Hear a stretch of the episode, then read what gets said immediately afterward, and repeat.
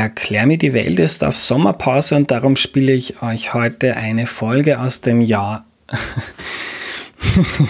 aus dem Jahr 2020, die aber nichts an Aktualität eingebüßt hat. Eva Rosenberg, die Direktorin der NGO Vier Pfoten, hat mir Tierschutz erklärt. Die Folge habe ich auch deshalb ausgewählt, weil ungewöhnlich viele Menschen sie bis zum Ende gehört haben. Ein Qualitätsmerkmal, also vertraut den HörerInnen von Erklär mir die Welt, wenn ihr sie noch nicht gehört habt und holt sie jetzt nach. Viel Spaß dabei!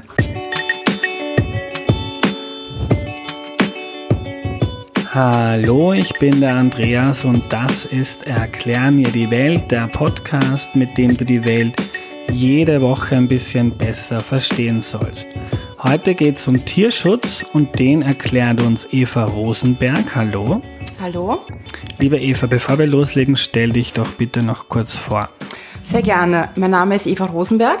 Ich habe im September letzten Jahres die Leitung von Vier Pfoten Österreich übernommen. Ich habe in Wien studiert und bin dann aber sehr rasch ins Ausland gezogen. Ich war zehn Jahre in Brüssel und habe dort im Europäischen Parlament gearbeitet, war kurz auch in Portugal und jetzt hat mich meine Tierliebe und mein Einsatz für Tiere wieder nach Wien gebracht.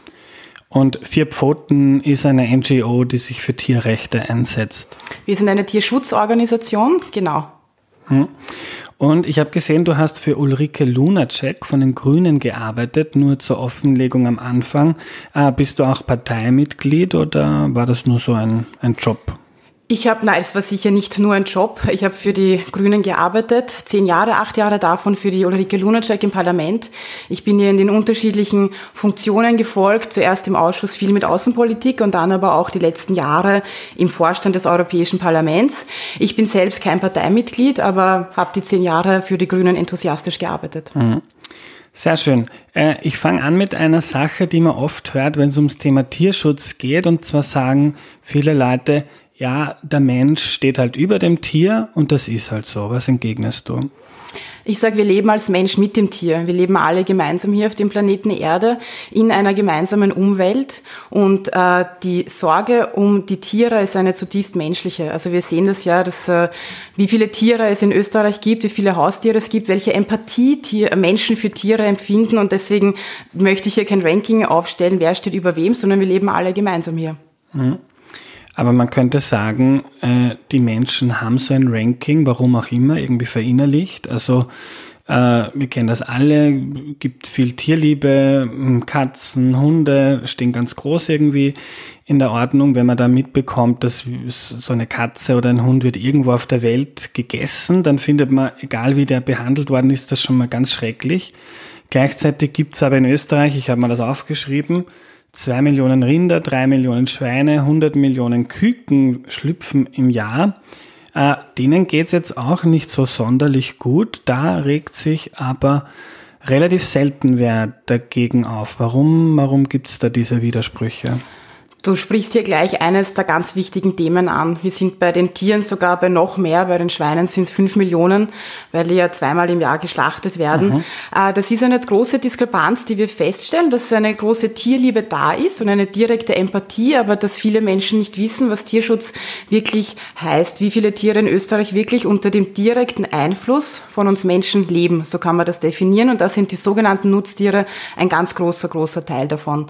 Ähm, die Diskrepanz kann man, glaube ich, deswegen erklären, dass auch die, die Nutztiere und gewisse Tiere einfach nicht sichtbar sind bei uns. Ich fange ganz oft Gespräche an und frage, wann hast du das letzte Jahr eine Kuh gesehen? Und da sagen auch viele Leute, ja, bei der Autobahn, da und dort. Wenn du bei Hühnern fragst, kommt auch noch ganz oft ein Ja. Und wenn du dann fragst, hast du im letzten Jahr ein Schwein gesehen, dann ist meistens die große Stille, weil die Fleischproduktion ganz oft in geschlossenen Systemen stattfindet. Wir kennen das Schlagwort Tierfabriken. Das will auch niemand wirklich sehen und das ist auch genau die Aufgabe vom Tierschutz, hier aufzuklären und zu sagen, was wirklich los ist um die viele Tiere in Österreich leben. Mhm. Aber ich bin zum Beispiel auf einem Bauernhof aufgewachsen. Ich sehe sehr regelmäßig Tiere. Es hat mich aber lange auch nicht wirklich berührt. Ähm, und man könnte jetzt auch sagen, äh, den meisten Menschen ist das durchaus bekannt, wie Schweine, Hühner etc. leben. Äh, irgendwie scheint es uns aber dann trotzdem, also ich glaube nicht, dass jemand bewusst gerne hat, dass ein Schwein wenig Platz hat oder dass ein Ferkel äh, unbetäubt kastriert wird. Kein Mensch würde das wollen, aber trotzdem löst es in uns irgendwie mh, mm, oft keine Empathie aus. Ja, das würde ich so nicht ganz unterschreiben. Also mhm. wir haben schon wirklich viel, wir sehen viel Empathie. Wir sehen viel Empathie bei unseren Unterstützerinnen. Wir sehen viel Empathie in der Bevölkerung. Wir wissen auch aus Umfragen, ich weiß, Umfragen, da, da erfährt man viel und was ist denn wirklich die Realität, aber sich der Großteil der Menschheit mhm. ähm, mehr Tierwohl und Tierschutz wünscht. Es ist dann nur ganz oft natürlich, äh, wie sehr fließt das in mein tägliches Verhalten ein. Und das ist die große Frage. Wie sehr löst meine Empathie oder mein Wissen, äh, wie es den Schweinen in Österreich geht, wirklich mein Kaufverhalten im Supermarkt, was löst das aus? Und wir sehen mehr und mehr Empathie für Tiere und auch für die sogenannten Nutztiere in Österreich. Mhm. Ähm, ich würde gerne ein bisschen zurückblicken, wenn, wenn wir uns jetzt das Thema Tierschutz über die Zeit betrachten. Ähm, ist das besser geworden? Geht es Tieren heute besser als in der Vergangenheit? Ist das Stagnieren noch schlimmer geworden? Ähm, da muss man differenzieren, wenn wir die, die Entwicklung in Österreich uns anschauen. Also es ist ganz klar, dass nach dem Zweiten Weltkrieg ist der Fleischkonsum enorm angestiegen. Wir haben eine irre Industrialisierung. Das ist wirklich, äh, sind hochspezialisierte Betriebe, Milchproduktion, Fleischproduktion.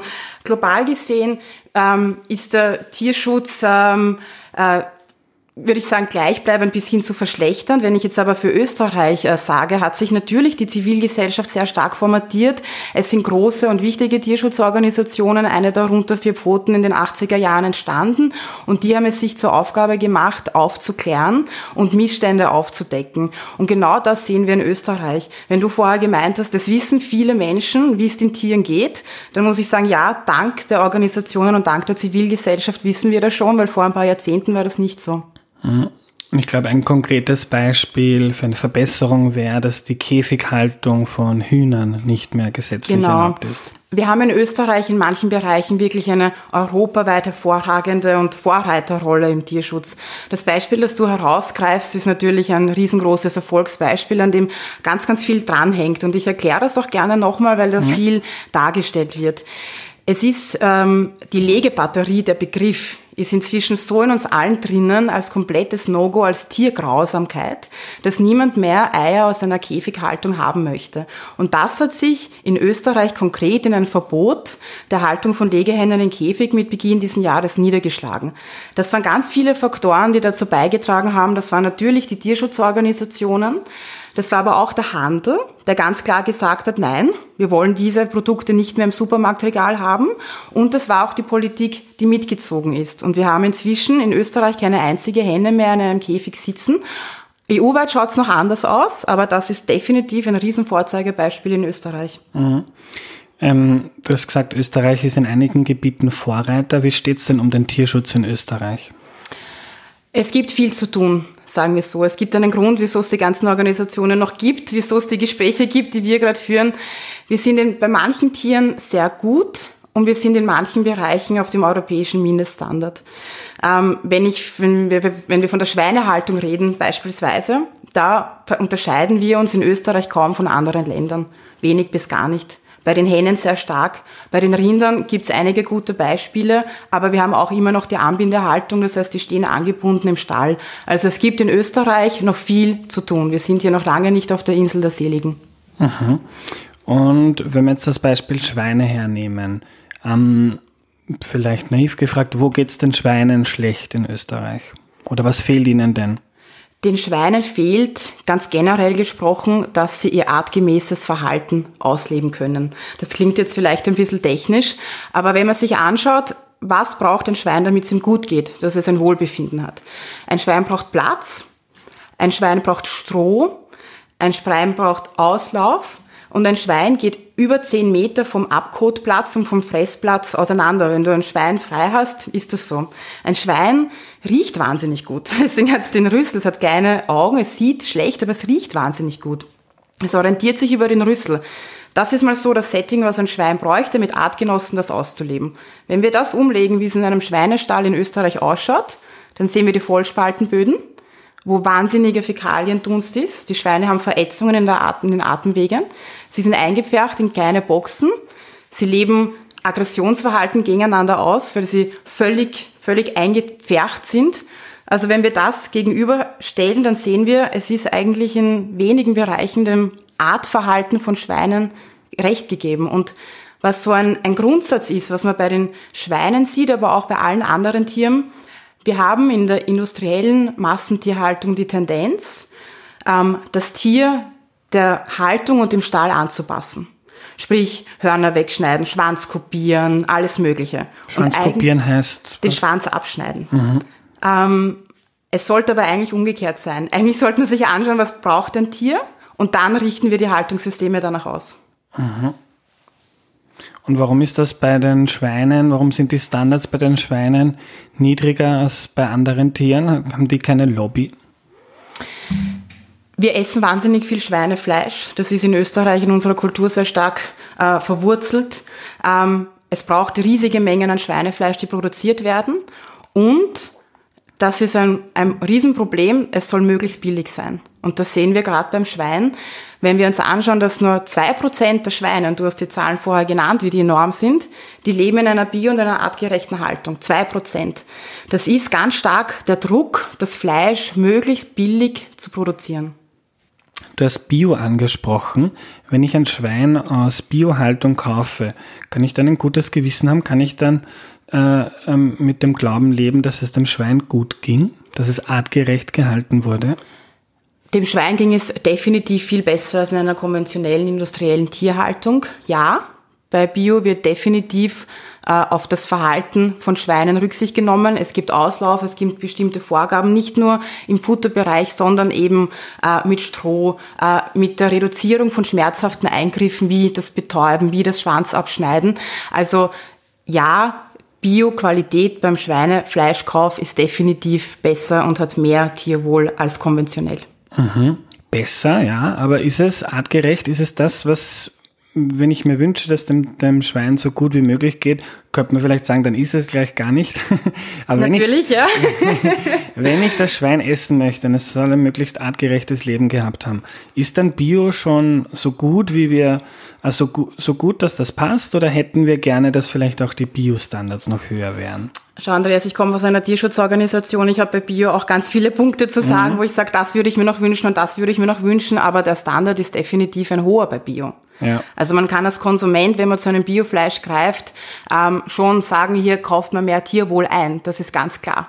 Ja. Ähm, Natürlich auch bei Bio, wenn man sagt, wie groß sind die Auslaufflächen, wie viel Zeit hat das Schwein draußen, gibt's immer Verbesserungsbedarf und äh, ja. Verbesserungspunkte. Das wird's immer geben, aber Bio ist schon weit voraus, äh, wenn es um das Tierwohl geht. Mhm.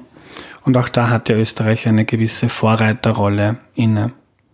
Absolut. Bei Bio ähm, Gemüse, ähm, Getreide, da ist Österreich wirklich sehr, sehr stark. Wir sprechen leider, bei Fleischproduktion sind wir immer noch bei zwei, drei, vier Prozent bei den einzelnen Tierarten. Also hier beginnt ein Prozess. Hier mhm. sind wir bei weitem nicht, dass äh, wir sind ein Bio-Vorzeigeland, aber wenn man sich anschaut, dass es immer noch zwei, drei Prozent ist, ist es immer noch wahnsinnig wenig. Ja. Und warum ist das so? Weil es gleich viel teurer wird, wenn ich jetzt vergleiche, also ich kaufe ausschließlich Bio, ich versuche zumindest, und jetzt eine Bio-Tomate kostet nicht so viel mehr wie eine konventionelle, aber wenn ich mir ein Bio-Hühnchen kaufe, dann kostet das gleich doppelt oder mehr. Genau, der Preis ist mhm. ganz sicher ein ausschlaggebender Faktor. Aber das Fleisch muss auch den gerechten Preis haben. Also ich wehre mich immer dagegen, jetzt äh, in Euro-Vergleiche zu gehen. Wie viel ist das Biofleisch mhm. mehr? Und es gibt ja auch diverse Tierwohl-Labels. Wie viel kostet das mehr als das? Und was ist da der Unterschied? Und dann sage ich, wenn du gutes, wenn du ein gutes Leben für die Tiere haben möchtest und wenn du sie isst, dann musst du auch was dafür zahlen. Wir haben bei Fleisch, äh, das ist wahnsinnig stark gefördert durch Subventionen. Äh, es ist oft eine verzerrte Darstellung und die Messlatte, mit dem wir Fleisch vergleichen, die ist viel zu niedrig. Das Billigfleisch, das wir importieren, wo wir bei einem Hühnchen von knapp drei Euro das Kilo sprechen, das spiegelt einfach nicht wider, was es kostet, ein Tier artgerecht zu halten. Und das ist eines der großen Probleme, dass die Landwirte nicht fair entlohnt werden. Und dann ist natürlich auch die Motivation zu sagen, ich investiere jetzt in bessere Ställe. Das sind Investitionen im Millionenbereich, die, dieser Anreiz ist dann natürlich enden wollend. Ja. Mhm. Ähm, jetzt ist dann das Argument, das dagegen gebracht wird, äh, oft, ja, die Menschen müssen sich das Essen ja auch leisten können. Ja, müssen sie. Aber ich sage als Gegenfrage, muss ein Mensch zweimal am Tag Fleisch essen? Nein. Also ich gebe die Antwort auf meine Gegenfrage. Nein, muss er nicht. Wir essen viel zu viel Fleisch. Wir sehen das in den Auswirkungen auf unsere Umwelt, auf das Klima und wir sehen das auch in den Auswirkungen auf uns selbst. Wir wissen, dass so viel Fleischkonsum nicht gesund ist. Und aus den ganzen Faktoren kann man schließen, gut, wenn ich mir überlege, vielleicht nicht zweimal am Tag Fleisch zu essen, vielleicht einmal am Tag, vielleicht einmal die Woche und einen anderen Ersatz zu haben, dann ist Fleisch auch wieder leistbar. Und dann ist Fleisch auch wieder ein Qualitätsprodukt, zu dem man aktiv greift. Ich denke mir oft, da die, da die Wurst und den Schinken und das, man sieht das oft gar nicht, wie viel Fleisch und tierische Produkte man eigentlich konsumiert und was da für eine Maschinerie dahinter hängt. Da ist natürlich ein Bewusstsein machen, wie viel man isst und was das für Auswirkungen auf die Gesundheit, auf die eigene und auch auf die Umwelt hat. Eine ganz, ganz wichtig, sich das äh, bewusst zu machen. Mhm. Jetzt hat man das Gefühl, dass wir da eigentlich schon relativ weit sind und dass viele Menschen das Bewusstsein durchs, durchaus haben sollten äh, oder könnten. Ähm, aber gleichzeitig, wie du das jetzt auch sagst, ist auch eine Prioritätenfrage. Also ähm, es gibt ja viele Menschen, die äh, durchaus ein, ein Einkommen haben, das hoch genug ist, um jetzt zweimal in den Urlaub zu fahren oder sich äh, ein neues, ein neues SUV zu kaufen, ähm, soll ja vorkommen und gleichzeitig ist dann aber oft die Priorität nicht da, jetzt für ein Lebensmittel mehr auszugeben. Nach den jahrelangen oder jahrzehntelangen Debatten. Ähm, was sind die Hebel, die wir als Gesellschaft äh, betätigen müssen, damit sich das wirklich ändert und dass da wirklich ein Kulturwandel stattfindet? Ein Schlagwort ist ganz sicher Information und Aufklärung. Also ich bin nie ganz begeistert zu sagen, die ganze Last liegt beim Konsumenten. Ich sage schon noch, dass hier sehr stark die Politik in der Pflicht ist. Und da kommen wir zu einem Punkt, der sich quer durch die ganze Tierschutzszene und auch durch die Landwirtschaftsszene ähm, spiegelt und das ist die Kennzeichnung, das ist die Transparenz. Wir wissen oft nicht, was wir essen und welche Wahl wir treffen. Und das mag komisch anmuten, wir wissen, wo unser Auto herkommt. Mhm. Ähm, wir wissen, wo unsere Kleider herkommen. Überall ist das Label drinnen Made in, aber wir wissen nicht, wo unser Essen herkommt. Wir haben das im Supermarkt, dass wir bei, den, bei dem Frischfleisch äh, gekennzeichnet haben, wo es herkommt. Aber wenn wir essen gehen, gibt es keine Kennzeichnung mehr. Und das muss man sich auf der Zunge zergehen lassen, dass wir, wie du sagst, nach den Jahrzehnten an Tierschutzarbeit, an dem Bewusstsein in der Bevölkerung auch mit der Wertschätzung der regionalen Landwirtschaft, die wir in Österreich erleben, nicht wissen, wo die Lebensmittel in der Gastronomie herkommen. Und das ist ein riesengroßer Punkt, der wirklich anzugehen ist. Und hier nehme ich ganz stark die Politik in die Pflicht, weil wir als Konsument wir können nachfragen wir können nachhaken. Und ich mache das auch ganz oft. Ich bin ein unangenehmer Gast in Restaurants. Das ist, glaube ich, ein bisschen die Berufskrankheit, ähm, dass ich immer nachfrage, wo die Sachen herkommen. Aber das ist ein kleiner Teil. Das ist einfach eine Transparenz, die gegeben werden muss. Und auf dessen Basis kann sich dann ähm, das Verhalten ändern. Und ich bin überzeugt davon, zutiefst überzeugt davon, wenn man weiß, wo die Sachen herkommen, wenn dann steht Huhn aus Thailand dann wird man sich überlegen, will ich das? Will ich ein Huhn aus Thailand essen? Wahrscheinlich eher nicht. Mhm. Und kriegst du Antworten auf deine Fragen? Ja, ich bekomme Antworten. Also es dürfte mehrere lästige Personen geben, nicht nur mich. Ich bekomme aber auch auf blöde Antworten. Also wenn ich frage, wo kommt das Ei her, dann kommt oft ja von der Henne. Oder wie ist das Ei, dann kommt, na, das Ei ist rund. Und dann muss man, okay, ich frage, ich formuliere die Frage neu und sage, wie wurde die Henne gehalten, von der sie das Ei haben? Dann ist oft eine kurze Nachdenkpause, aber gerade bei Eiern, Geflügel haben wir heute schon besprochen, ist eine sehr, sehr große Transparenz. Da habe ich den Code oben, da weiß ich, wo das herkommt und da ist es auch schon gesickert. Ähm, da will eben niemand mehr die Käfigeier haben. Und wenn ich ein ganz kurzes Beispiel noch sagen darf mhm. zu den Eiern. Wir haben jetzt während Corona gesehen, alle Gasthäuser waren geschlossen. Die Leute haben sich über den Supermarkt selbst versorgt und gekocht. Was ist passiert? Die Leute haben die Bio-Eier gekauft, die haben die Freiland-Eier gekauft und die Bodenhaltungen sind in den Regalen teilweise liegen geblieben. Wieso? Man sieht, die Leute, wenn sie können, nehmen sie die aktive Wahl für die besseren Produkte.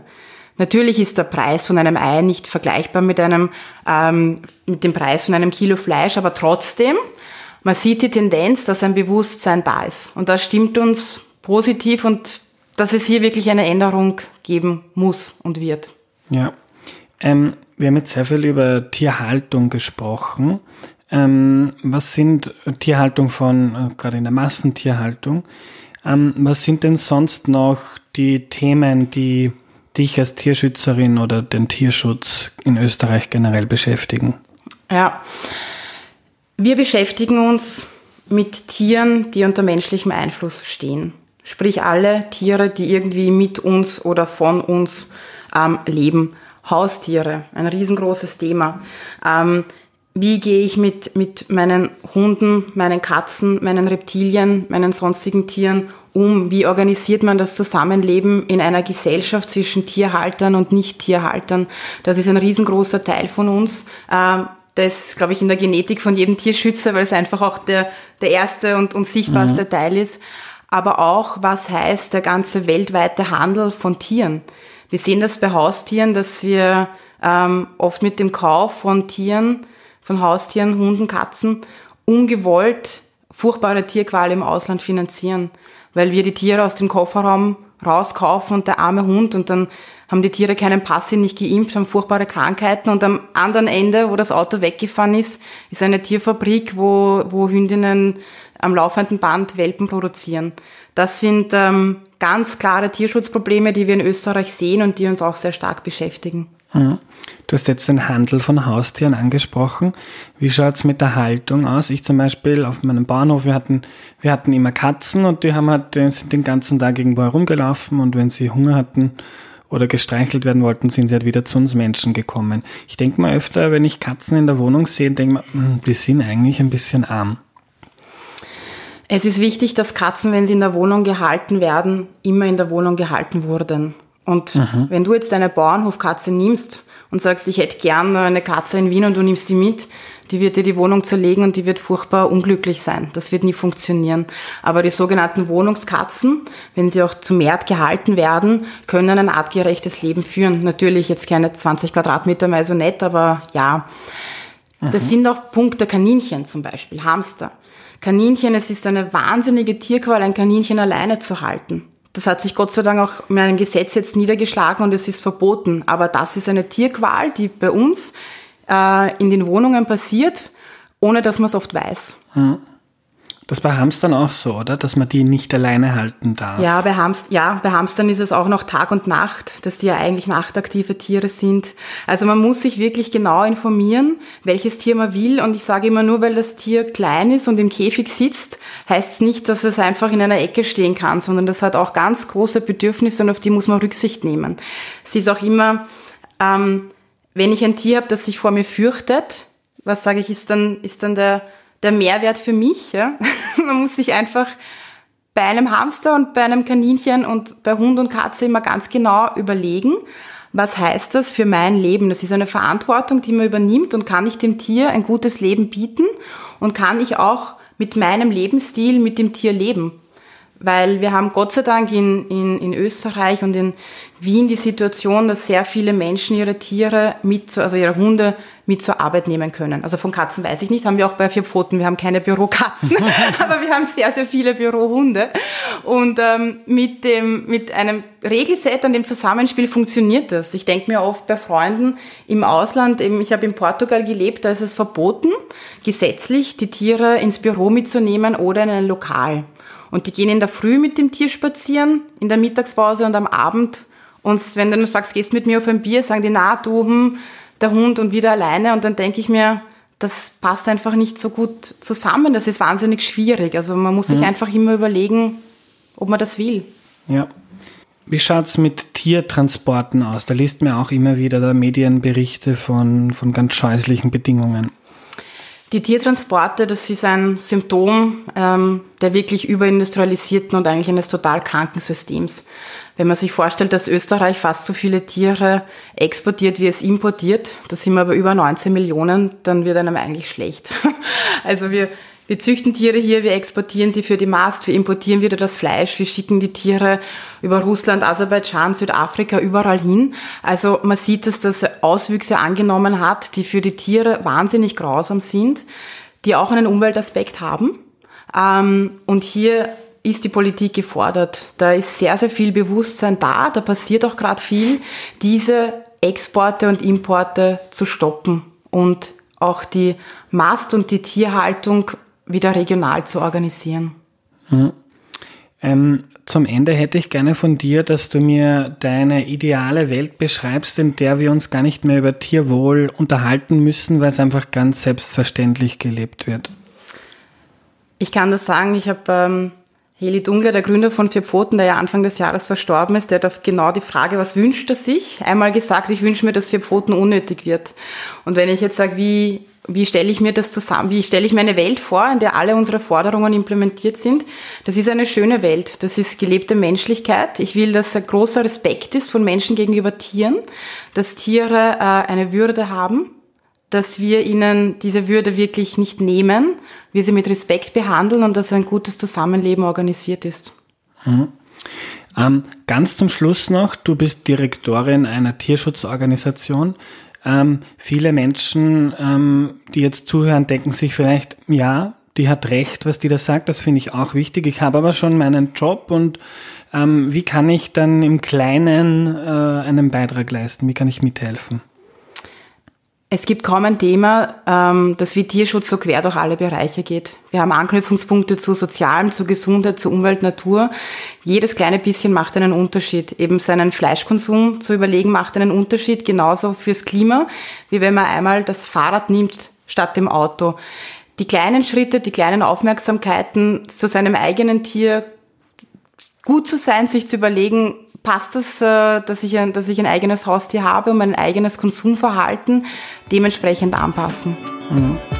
Danke, Eva, für deine Zeit. Ich danke dir.